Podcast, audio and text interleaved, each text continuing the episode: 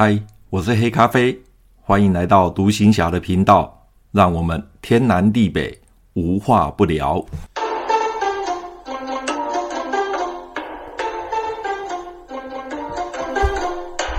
马祖当兵去，来到四六据点驻点，不知不觉的已经过了两个星期了。刚开始我还有点排斥来到这里。说实话，我刚开始真的不想来到这里，因为四六据点常常啊会有长官来督导。但是呢，这次来我发现简直就是来度假的，因为平常除了呃炮子部的幕僚或者是长官会来督导或测战备之外，防卫部也会派人来督导测战备。所以呢，在四六据点驻点，说实话，平常真的不是一个好差事。但由于总统金国先生过世，外岛提升战备任务，平时有的那些督导跟测战备全部都取消了。因为从金国先生过世那天晚上开始，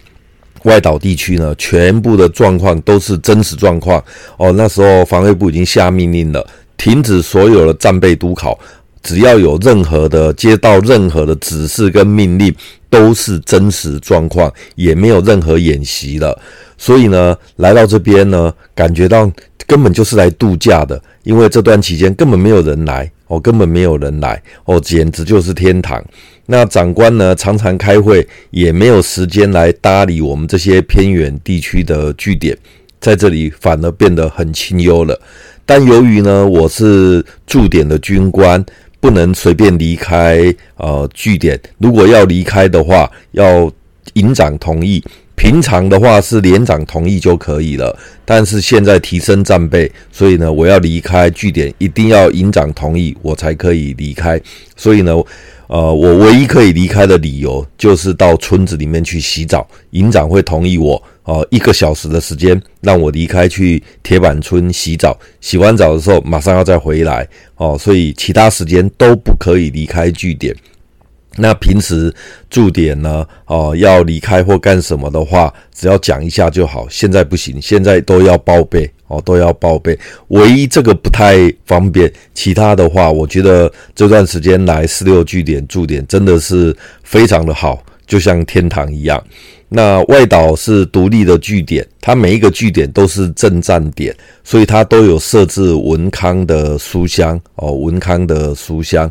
那我在这边。驻点的时候，刚来的时候，除了我偷偷跑回去拿枪之外，其他我没有带什么东西，更何况我根本连一本书都没带。所以来这边真的是前面两个礼拜，虽然啊、没什么事做，但是后来也慢慢的觉得很闷哦，很闷。特别是我喜欢看书，所以没有书看，然后又不能乱跑，我根本就是被软禁在这边了。还好那个时候我有看到设置的那个文康书香。其实我来四六据点驻点已经好几次了，可是那个文康书香我从来都没有去拿拿下来看任何一本书，我从来都没有主动的去把那个书拿下来看，因为我认为那些书都是政治作战部所发的书。那个书大概啊、不是在歌功颂德国民党的丰功伟业，要不然就是说，呃，英明的政府啊，多伟大多伟大。大概我认为，大概都是一些洗脑的书籍。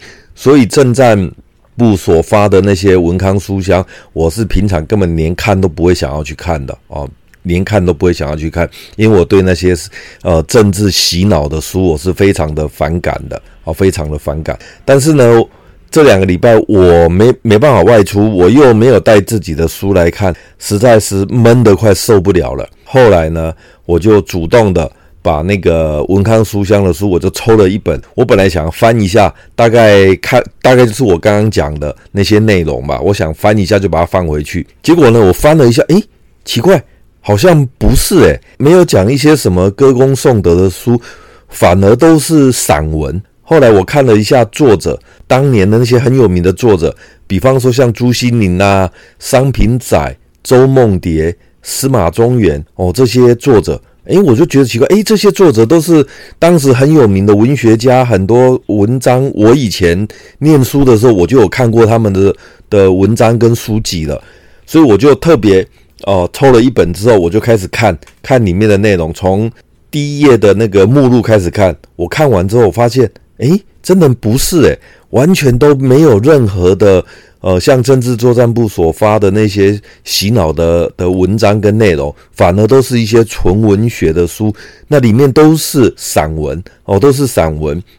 所以呢，我就开始一本一本一页。一页一个一个散文，一个散文的这样看，哦，越看越有趣，越看越有趣。因为这些人的书，在我以前念书的时候，我就会看了，所以我就开始读这些书。里面大概有四五十本吧，四五十本。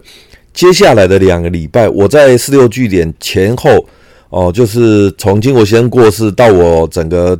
战备解除整整一个月的时间，也就是说我在四六据点整整待了一个月。那前大概一个多礼拜到两个礼，将近两个礼拜的时间，哦，我是完全都不知道在干什么的哦，因为真的是无所事事。当我发现到这些书并不是我想象中的那些书的时候，我就开始看了。我每天。除了吃饭，还有跑出去洗澡之外，其他时间我都在看书。还有，当然中间有一些战备训练，弟兄们在做出炮操、出九零炮操，我会去看一下，然后指导一下之外，我大概全部的时间都在哦、读这些书，里面四五十本，我不夸张，我真的不夸张。四五十本，我每一本都读完一遍，而且每我不是这样翻完哦，我是真的每一本每一篇都把它读完，甚至有些书我觉得不错的，我还甚至读了两遍哦，读了两遍，大概读了两遍，有将近一半的书是我读了两遍的，我甚至晚上睡觉前我都还在念书。哦，真的是发现哎，这里这一个月对我来讲。简直就是捡到了，根本就是在外岛当兵捡到了度假，让我整整的度假了一个月的时间，然后又读了那么多的文学作品，啊，读了那么多的文学作品。那从一月十三号经过先过世到现在呢，我在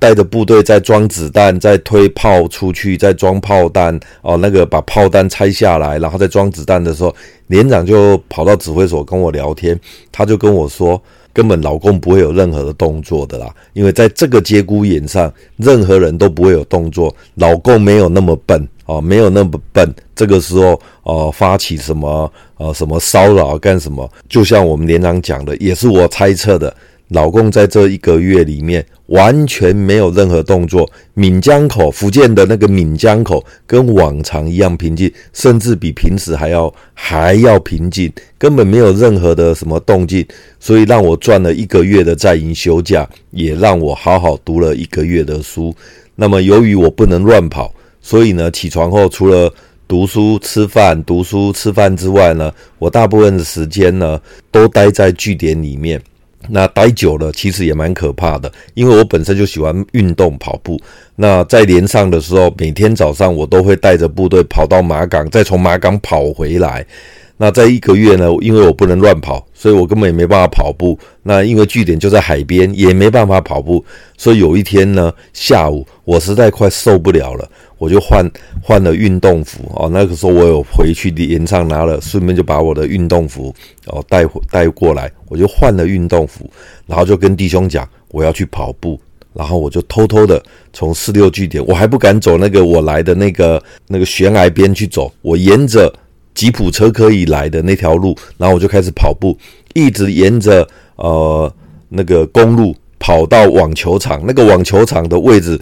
再往上走就是马祖医院了哦，就是马祖医院，就是我来的时候经过的那个地方。我就跑到网球场，然后又往网球场又往回跑，因为我不敢跑太远，因为毕竟我是偷跑出来的，跑太远，万一这个时候真的有长官来督导的话，那我不被逮个正着吗？所以呢。我大概跑到网球场，然后再往回跑，至少呢有跑到步，有稍微流点汗，让我觉得就是有运动到。否则呢，我在里面每天除了读书，然后就待在里面吃饭，待在里面就跟在养猪一样。所以呢，我就利用这个时间偷偷的跑出去跑步，然后晚上呢再打个电话跟呃跟营长回报说，报营长我要出去洗个澡，那营长也同意。所以呢，跑完步之后吃完晚饭，我就偷偷的跑到。哦，那个铁板村去洗个澡，顺便再吃碗面，然后再回来。这就是我这一个月在四六据点的生活。虽然很闷，但是至少呢，